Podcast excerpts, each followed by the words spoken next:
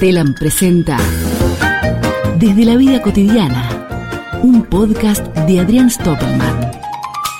Les juro que yo intento convivir con la humanidad, pero hay veces que te la hacen más difícil que tratar de armar un rompecabezas de 12.000 piezas, todo cielo despejado. Porque hay actitudes que me sacan de quicio, aunque nunca supe muy bien a dónde tengo el quicio. Ejemplo, esa gente que se vive quejando de que no le alcanza el tiempo para nada, que no tiene tiempo para dedicarle a su familia, que no tiene tiempo para estudiar o para juntar la plata que te debe, y al toque te cuenta el argumento detallado de las 25 series de 12 temporadas de 23 capítulos de una hora cada una que se vio en las últimas 72 horas. Y en las últimas 72 horas no hubo ningún sábado, domingo, feriado de películas, los que cuando vas al cine o al teatro y la sala está todavía semi vacía, vienen y se te sientan justo al lado. Macho, Respeta la burbuja. Deja al menos una butaca de separación. Y no es que el sujeto tenga alguna intención aviesa. No, el tipo se te sienta al lado porque es un rompe burbuja. No puede ver a alguien disfrutando de un espacio mínimo, vital y móvil a su alrededor. Son los mismos que se te sientan al lado en el colectivo, incluso cuando vas sentado en un asiento individual.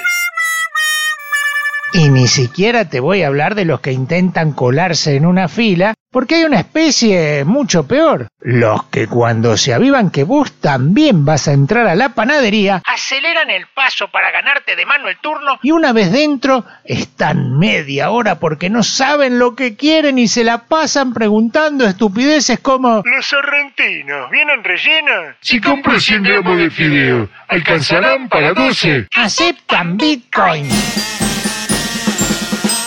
los que te invitan a tomar un café para charlar y la charla consiste en un monólogo interminable de ellos que hablan sin parar y sin dejarte meter un bocadillo. No solo un bocadillo de diálogo, tampoco te dejan comerte un bocadillo de los que hay en la mesa porque te hablan mientras te agarran del brazo y te impiden agarrar el morfi. ¿Y qué? Después de 3 horas 45 minutos de monólogo te dicen... ¿Querés que te diga la verdad? ¿Y qué diantres me estuviste diciendo todo este tiempo? Es más, ni siquiera quiero que me digas la verdad. Lo único que quiero es que te calles. ¡Te calles! O que me sueltes el brazo, así puedo volver a mi casa a comer algo.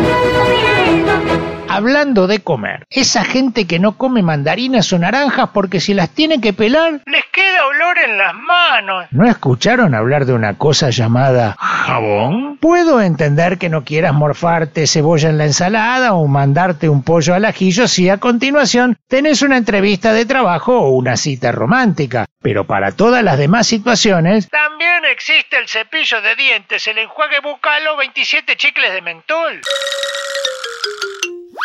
Y siguiendo en el rubro gastronómico, ¿cuál es la gracia de todos esos boliches modernos, cervecerías artesanales y o expendedores de tilinguerías varias que no ponen mesas y sillas normales, sino que ponen mesas altas y banquetas. Y las ponen afuera, en pleno invierno. Y para agregarle una pizca más de horror draculiano, ponen la música todo lo que da y vos, que ya no sos más joven ni tenés una barba de medio metro de largo, a los diez minutos ya estás con dolor de espalda, los pies congelados y pensando si a pesar de haberte bajado dos pintas, podrán mezclarlo con medio frasco de ansiolíticos. Tampoco me caen bien esos restaurantes más clásicos, en los que tienen un mozo distinto para cada cosa, pero cuando necesitas alguno, ninguno te da bolilla o te dice que no es la mesa de él. Que no es la mesa de él. Y mucho peor, cuando los mozos usan uniforme y tienen todos el pelo cortado igual y no podés distinguir al que te atendió y te pasás la noche intentando junto a tus eventuales compañeros de mesa averiguar cuál es el mozo jugando a una especie de ¿Dónde está Wally, el mozo de la mesa 8?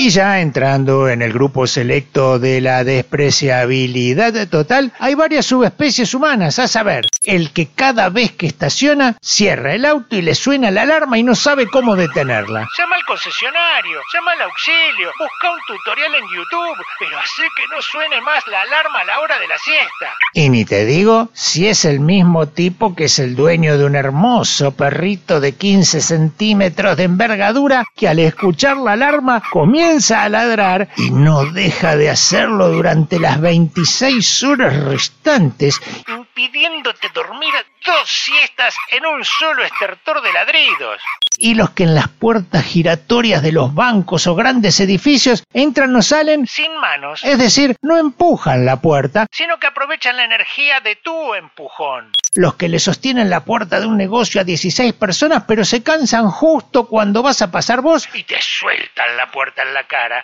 Los que todavía no entienden que se puede hablar por celular sin gritar como si estuvieran hablando a larga distancia en el año 1975. Los que pasean al perro con una correa extensiva de 125 metros, los que caminan en grupo bloqueándote el paso y cuando les pedís permiso ponen cara de tujes, los que sin barbijo te dan charla en un negocio y los que te venden una compu garantizándote que cuando grabes nunca se va.